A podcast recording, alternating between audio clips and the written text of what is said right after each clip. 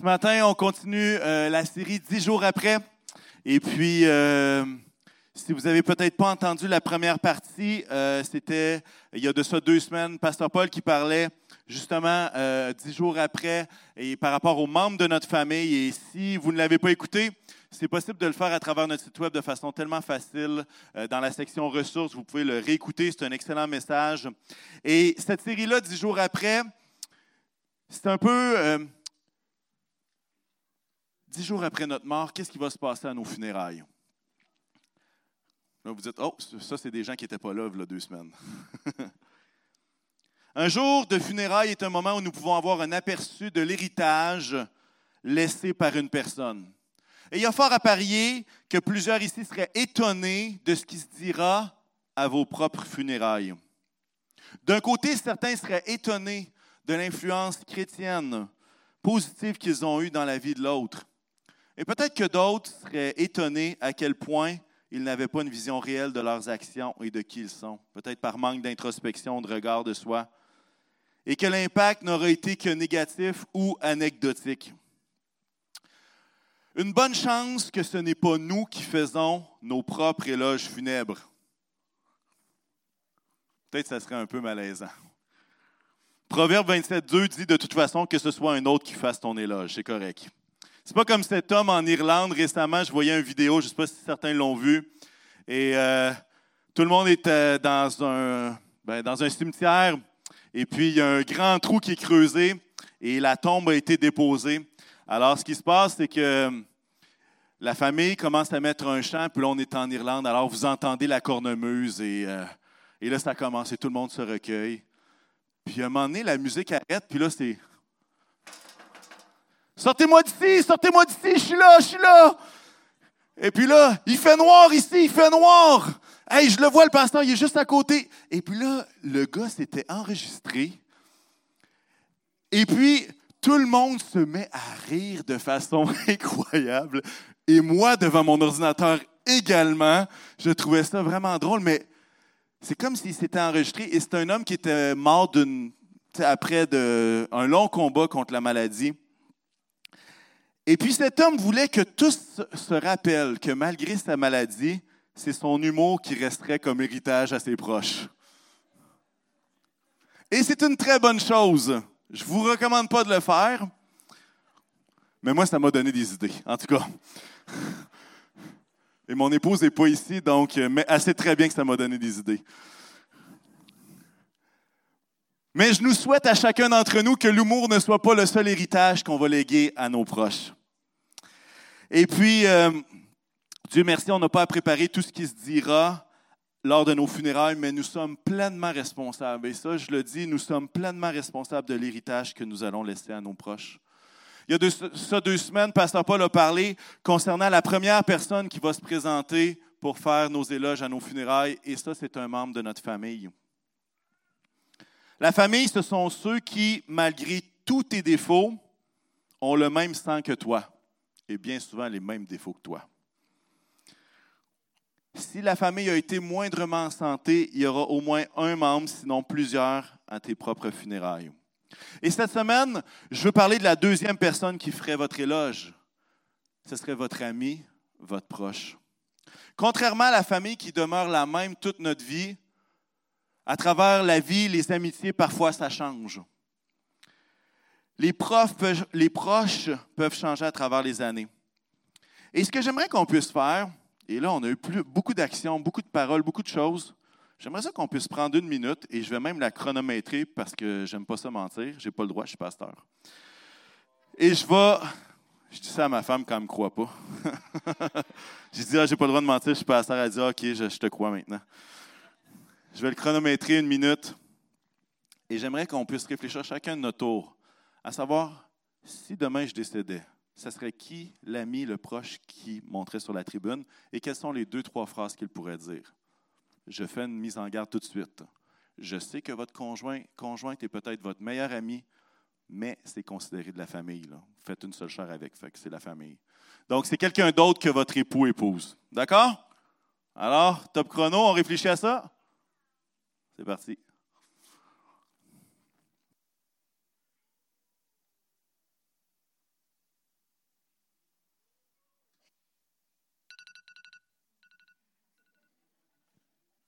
Je l'avais dit, hein? Une minute. Peut-être que cet exercice est douloureux pour certains ce matin.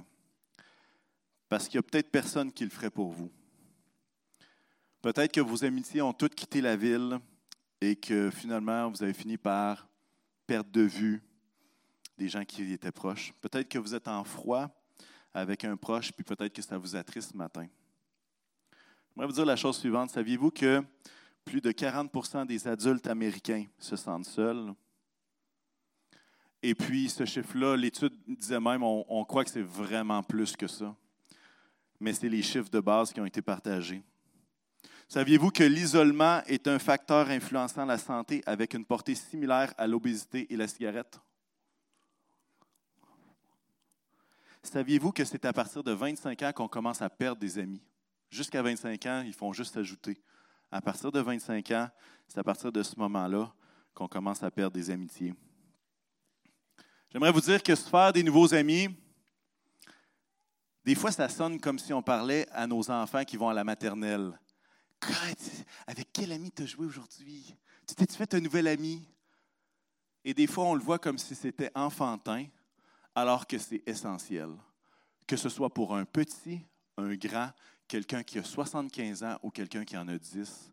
Les amitiés, c'est quelque chose de précieux. Et puis, on va voir même à travers le livre de Proverbes, qu'est-ce que Proverbe a à dire sur l'amitié. Mais moi, je veux juste vous encourager que se faire de nouveaux amis peut se faire à n'importe quel âge avec la notification suivante. Les relations significatives se bâtissent en posant des gestes significatifs. Il arrive un âge où est-ce que c'est pas parce qu'on est dans la même pièce qu'on est des amis. En fait, probablement que les médias sociaux ont distorsionné un petit peu quel était le sens d'être un ami, parce qu'on a l'impression que si on est en lien, ça veut dire qu'on a une amitié. Alors que l'amitié, c'est beaucoup plus profond que ça. C'est beaucoup plus compliqué que d'ajouter quelqu'un sur Facebook et qui réponde confirmé.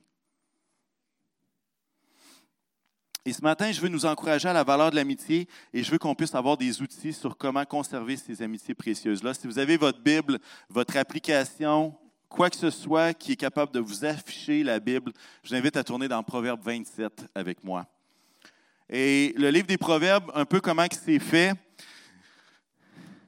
c'est que parfois il y a différents différents proverbes et c'est pas toujours dirigé dans la même direction, mais le proverbe 27 a une grande, grande, il y a une grande, comment je dirais ça, proportion de ce proverbe-là qui parle de l'amitié et j'aimerais ça qu'on le regarde ensemble. Donc, c'est quelques versets.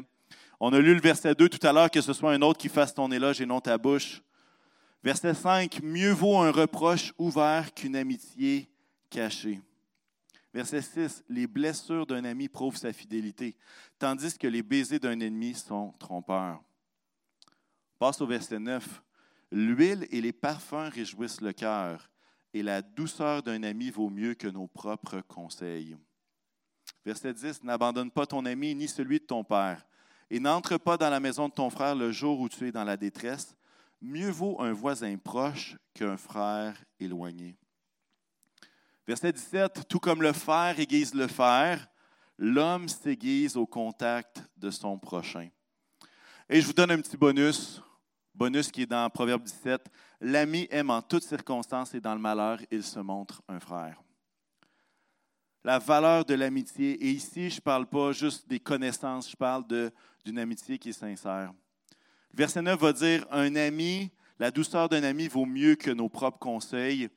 La version sommaire va dire La douceur de l'amitié réconforte le cœur. Wow! Intéressant, n'est-ce pas? Et ça vaut même mieux que nos propres conseils, de, nos mêmes, de notre réflexion sur nos propres décisions. Verset 10. N'abandonne pas ton ami, mieux vaut un voisin proche qu'un frère éloigné. Vous savez, les liens du sang ne sont pas toujours aussi forts que la compagnie des amis envers qui nous avons eu l'occasion de vérifier la sincérité l'ami aime en toutes circonstances. Et franchement, pourquoi se passer d'un si beau trésor? C'est la question que je nous pose ce matin. Pourquoi se passer d'un si beau trésor? Et si vous avez parcouru un peu la Bible, vous avez eu plusieurs exemples d'amitié qui sont là dans la Bible qu'on peut les voir. Si vous ne les connaissez pas, ben, vous pouvez les entendre, il n'y a pas de problème. Vous les découvrirez à fur et à mesure que vous allez découvrir les Écritures. mais on pense à l'amitié de Jésus et ses douze disciples. On pense à Jonathan et le roi David. On pense à David et les 400 qui étaient avec lui. On pense à Paul et Silas, Paul et Timothée. On pense à Shadrach, Meshach et Abednego. On pense à bien d'autres aussi. La question sur laquelle j'aimerais élaborer brièvement ce matin, c'est pourquoi est-ce qu'on perd des amitiés? Des fois, il y a la distance, il y a les circonstances de la vie. Et ce que j'appelle la suractivité qui nous piège, j'appellerais ça la prison des engagements. Tellement engagé qu'on n'a pas le temps pour personne d'autre. Il y a ça qui est euh, un facteur que je dirais extérieur et même parfois qu'on choisit. Euh, parfois aussi qu'on se rend compte que ce qu'on appelait l'amitié ne l'était pas du tout. Je ne sais pas si vous avez déjà vécu ça, une relation one-way, d'un sens. Tu as l'impression que c'est quelque chose de sincère, puis finalement, tu te rends compte que, ah, ben, c'était juste moi qui travaille, là. C'est juste de mon côté. Et peut-être que des gens ont pensé la même chose avec vous, d'ailleurs. Mais la troisième raison pour laquelle nous perdons des amitiés, sur laquelle que je veux insister ce matin, c'est que les bottines ne suivent pas les babines. Vous savez, on ne contrôle pas toujours si nos amis vont déménager, euh, s'il y a un emploi qui va changer. Il y a des circonstances extérieures qu'on ne contrôle pas. Mais celui des babines et des bottines, ça, c'est un qu'on est pleinement responsable. Je vous explique. Il faut que nos bottines suivent nos babines. Il faut que nos actions soient conséquentes avec ce que nous affirmons. Et c'est l'alignement entre nos convictions et nos comportements, l'alignement entre nos convictions, ce qu'on dit, et nos comportements, nos bottines, qui permet d'avoir une vie qui est attirante, une vie qui communique, une vie qui produit un impact dans la vie des autres. Et ce que j'appelle, et ça, c'est quelque chose que je vais nommer dans mon message une autorité morale. L'autorité morale, c'est la crédibilité que tu gagnes en faisant ce que tu dis ou en étant ce que tu prétends être. Et ça me fait penser à Gandhi qui a déjà dit, si ce n'était pas des chrétiens, je le serais moi aussi. Et exactement ça qu'il a dit. Il lisait les Écritures et il était intéressé, il voyait quelque chose d'incroyablement formidable.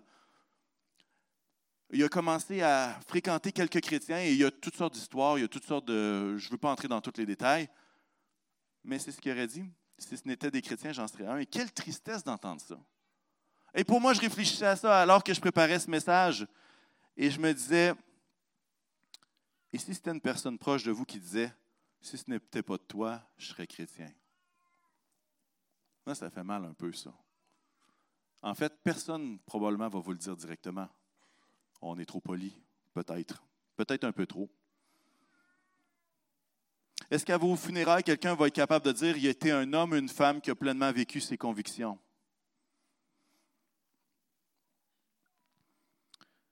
Et ça s'applique aussi dans le mariage. Hein?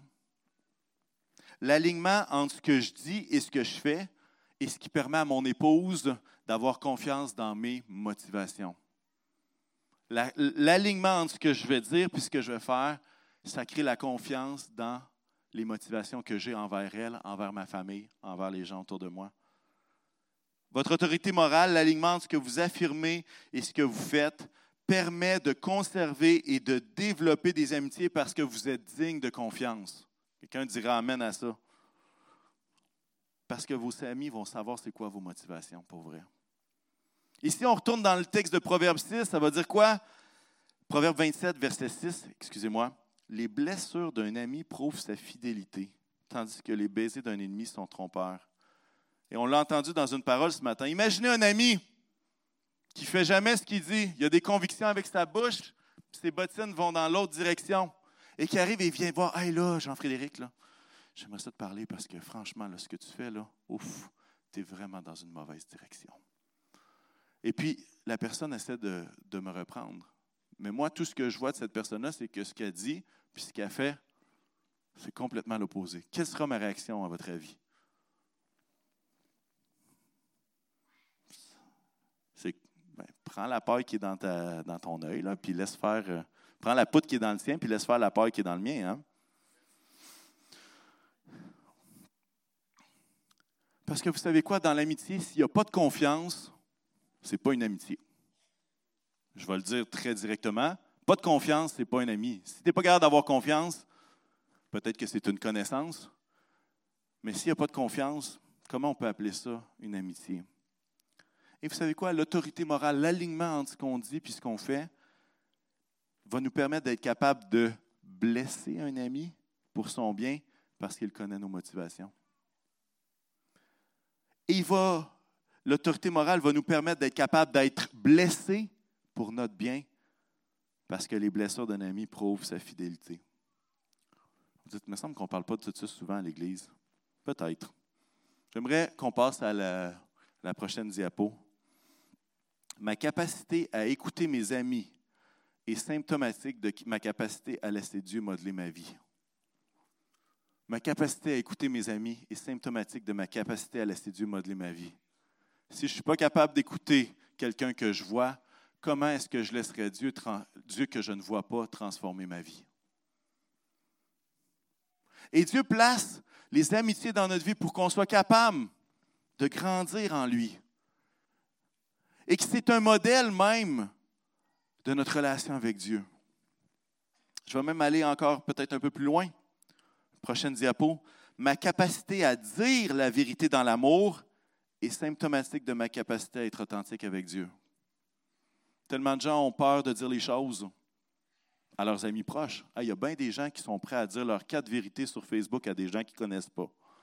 Hein? Il y en a qui font de la douance de ça. Hein? Franchement, c'est troublant.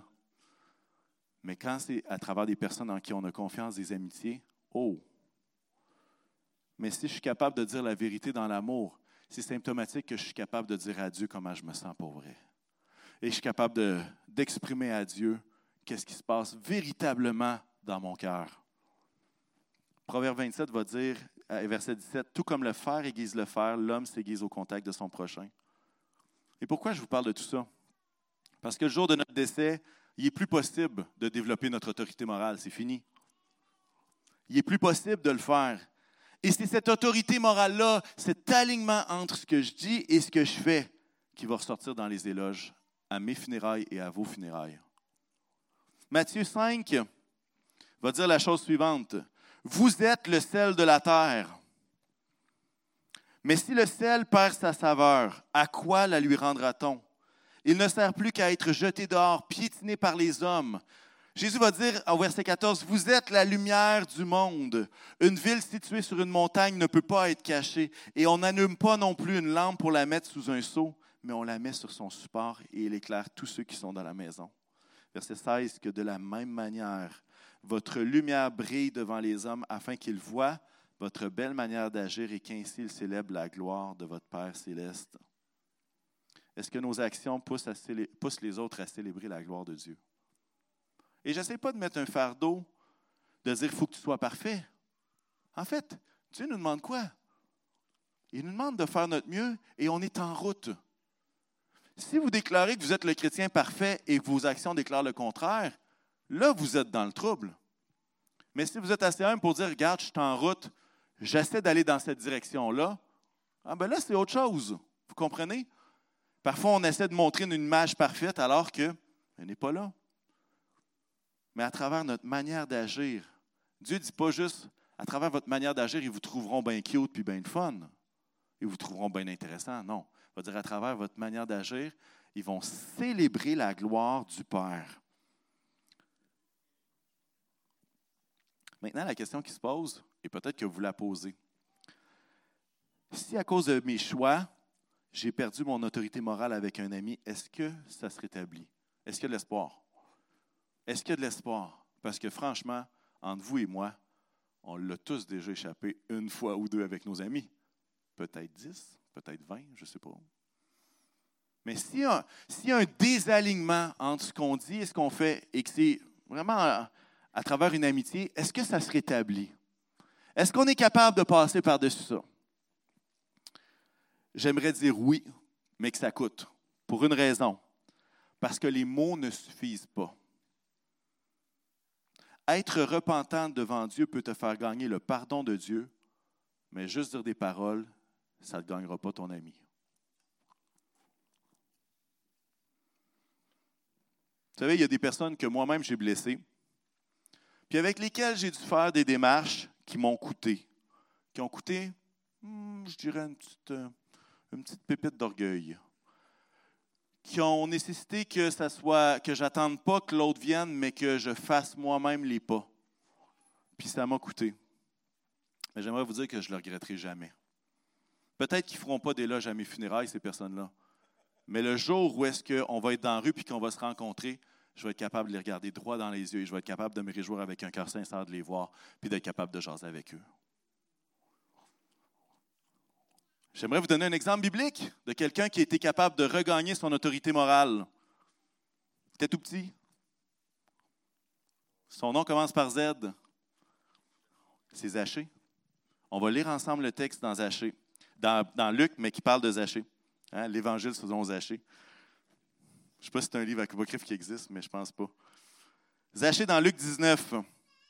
Lorsque Jésus fut arrivé à cet endroit, il leva les yeux, le vit et dit Zachée, dépêche-toi de descendre, car il faut que je m'arrête aujourd'hui chez toi. Zachée s'empressa de descendre et l'accueillit avec joie. En voyant cela, tous murmurant en disant Il est allé loger chez un homme pécheur. Pour ne pas dire arc. Il n'est pas marqué là, mais il est sous-entendu. Et verset 8 Mais Zachée, se tenant devant le Seigneur, lui dit Seigneur, je donne aux pauvres la moitié de mes biens. Et si j'ai causé du tort à quelqu'un, je lui rends le quadruple. Zachée a pris pleine responsabilité de ses actions et des conséquences. Zachée n'a pas simplement été un nouveau croyant lorsque ce texte-là est écrit. Zachée a rebâti son autorité morale et s'est donné toutes les chances de pouvoir influencer son entourage avec la bonne nouvelle de Jésus. Ses actions ont parlé plus fort que ses mots, même si ses mots étaient puissants même si ses paroles étaient sincères, ses actions ont parlé plus fort que les mots. Et ça, c'est la même chose avec nos amitiés, avec les gens qui nous entourent. Je termine dans quelques instants. Je vais inviter les musiciens à s'approcher. J'étais au courant qu'on aurait moins de temps ce matin, inquiétez-vous pas. Mais on vit dans une culture où est-ce qu'il y a une crise de confiance majeure, une crise de confiance aiguë. Avez-vous remarqué qu'on vient de finir le processus législatif d'élection, qui est supposé être quelque chose de merveilleux dans l'exercice de la démocratie? Avez-vous entendu les commentateurs suite à l'élection? Un pays divisé. C'était ça? Et non seulement ça, je serais curieux de savoir la cote de confiance que Trudeau, Scheer, etc. auraient pu avoir le lendemain de l'élection. Je pense que ça vole pas haut. Pourquoi? Parce que comme société, et là je vais englober plus que juste le Québec, mais parlons du Québec parce qu'on y est, parce que maintenant, tout ce qui est autorité, on en devient méfiant. Pourquoi? Parce qu'il y a de plus en plus un écart, un désalignement entre ce qui est dit et ce qui est fait. Les babines disent quelque chose, puis les bottines se sauvent de l'autre bord. Et on est tous dans, la même culture. On baigne dedans, c'est la culture ambiante. Et parfois, on est tenté d'embarquer dans le bateau. On est tenté d'embarquer dans le bateau, de dire Hey, moi je suis chrétien, moi je fais ci, je fais ça, mais au final, mais vous savez quoi? La valeur de l'amitié, peu importe la culture dans laquelle on est, elle est précieuse. Et cette autorité morale-là qui nous permet de développer, de conserver ces amitiés-là, moi je pense que c'est quelque chose de précieux. Et je pense même que c'est un appel que Dieu nous lance. Un appel que Dieu nous lance à ce qu'à travers nos belles œuvres, les autres puissent voir la gloire de notre Père. Moi, je pense qu'il est temps pour nous d'être ces hommes et ces femmes qui vont influencer leur entourage par notre autorité morale, par notre intégrité, par nos bottines qui suivront nos babines, par l'alignement de ce que nous prétendons être et ce que nous sommes réellement. Il est temps pour nous d'être des hommes et des femmes qui ne vont pas à la guerre seuls, mais qui développent intentionnellement des amitiés en Jésus. Fini le temps où est-ce qu'on est tout seul, là. Où est-ce qu'on pense que, waouh, moi j'ai ma relation avec Jésus, ça me suffit, je ne veux pas parler à personne d'autre. Vous savez à quoi je compare ça? C'est comme si vous mariez la, personne la plus merveilleuse du monde et vous dites, moi je veux passer tout mon temps avec toi, mais j'ai une petite note par exemple. Toutes tes amitiés et ta famille, je ne veux rien savoir. Tes aimes, je m'en fiche. Trouvé intense ce matin, hein, mais c'est un peu ça parfois qu'on fait. On dit, moi, il y a juste Jésus, puis les gens autour. Mais vous savez quoi? L'Église, c'est les gens. Jésus a formé l'Église pour qu'on ait des liens, va nous parler d'unité, va nous parler d'amitié, va nous parler de s'encourager les uns les autres à l'amour, aux bonnes œuvres. Mais c'est comme si on disait, moi, j'ai pas besoin d'amitié. Moi, j'aime Jésus, mais ceux que t'aimes, pas intéressés. Je pense qu'il est temps qu'on arrête de faire la guerre seule, puis qu'on développe des vraies amitiés, même si ça coûtera quelque chose. Il est temps que se lèvent dans notre Église, dans notre société, des pères et des mères spirituels, des gens qui vont être capables d'encourager les autres. Il est temps d'arrêter des excuses et de reconnaître qu'on a besoin les uns des autres. Il est temps que par notre amour les uns pour les autres, tous puissent voir que nous sommes les disciples du Dieu d'éternité. Il est temps d'arrêter de croire que nos erreurs du passé sont irrécupérables et que nous ne pourrons jamais avoir d'impact dans notre entourage. Il est temps d'avoir du courage pour rebâtir cette autorité morale-là. Il est temps de choisir l'intégrité pour aujourd'hui, la réparation des erreurs d'hier et l'espérance d'une vie convaincante pour tous ceux qui croiseront notre route, notre chemin. Il est temps d'avoir nos yeux fixés sur l'héritage moral et spirituel que nous léguerons à la génération qui nous suivra. Là, vous dites, eh ben voyons donc, pourquoi tu penses à ça, toi? Tu as juste été dans trentaine. Est-ce que vous savez que l'héritage qu'on lègue il se construit aujourd'hui. Ce n'est pas à partir de 55 ans qu'on bâtit un héritage spirituel pour ceux qui nous suivent. On l'a vu avec les parents qui étaient ici.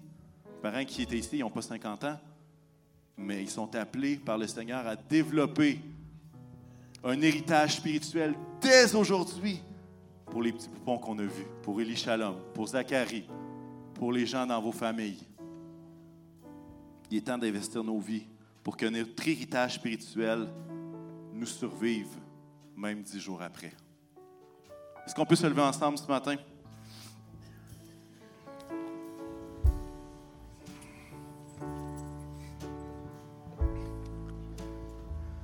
Peut-être que vous êtes ici puis vous êtes, moi, les relations, je suis pas bon là-dedans. Sachez que vous n'êtes pas tout seul, moi non plus. Mais développer des amitiés significatives implique de poser des gestes significatifs. Est-ce qu'on peut courber la tête ensemble? Seigneur éternel, on te remercie pour ta parole. On te remercie pour ce que tu fais dans nos vies. On veut te remercier, Seigneur, que tu nous donnes la possibilité aujourd'hui de construire un héritage spirituel pour ceux qui nous suivent. Alors, Seigneur, nous voulons simplement venir devant toi. Et tu connais l'état de nos amitiés avec des frères et sœurs en Jésus. Tu connais la solidité des liens qu'il y a ou l'absence de solidité. Et Seigneur, notre prière, c'est viens à notre aide. Viens à notre aide afin, Seigneur, que personne ne puisse demeurer seul. Afin que personne ne puisse courir la course vers la vie éternelle en étant seul. Mais Seigneur, tu nous appelles à vivre entre frères et sœurs et à grandir ensemble.